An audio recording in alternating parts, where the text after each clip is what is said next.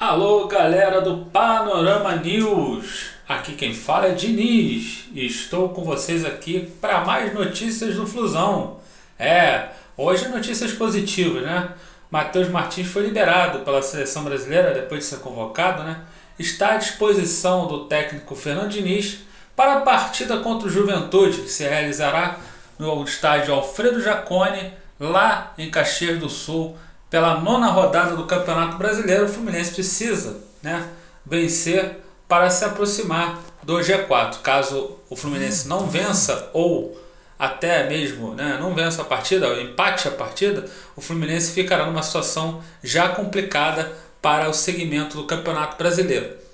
Matheus Martins, lembrando, foi autor de três gols na vitória é, por 10 a 1 sobre o Oriente Petroleiro e logo depois, né, fez uma grande partida entrando no segundo tempo. No Fla-Flu, é, o Fluminense foi derrotado, mas no segundo tempo o Fluminense imprensou o Flamengo no seu campo e por pouco não conseguia um, até o empate ou até a vitória. Né? O Fluminense perdeu bastante oportunidades e o responsável pela mudança é, anímica da equipe foi o Matheus Martins. Bom, outro assunto também que tomou conta hoje do Fluminense é a volta, o retorno do uruguaio Michel Araújo, que estava no mundo árabe, exatamente no, nos Emirados Árabes, onde jogava pelo Al-Azli. O, o empréstimo do jogador uruguaio terminou e ele está retornando ao Fluminense. Hoje foi confirmado que o Fluminense é, vai contar com o jogador para o restante da temporada ele só vai poder jogar a partir de julho.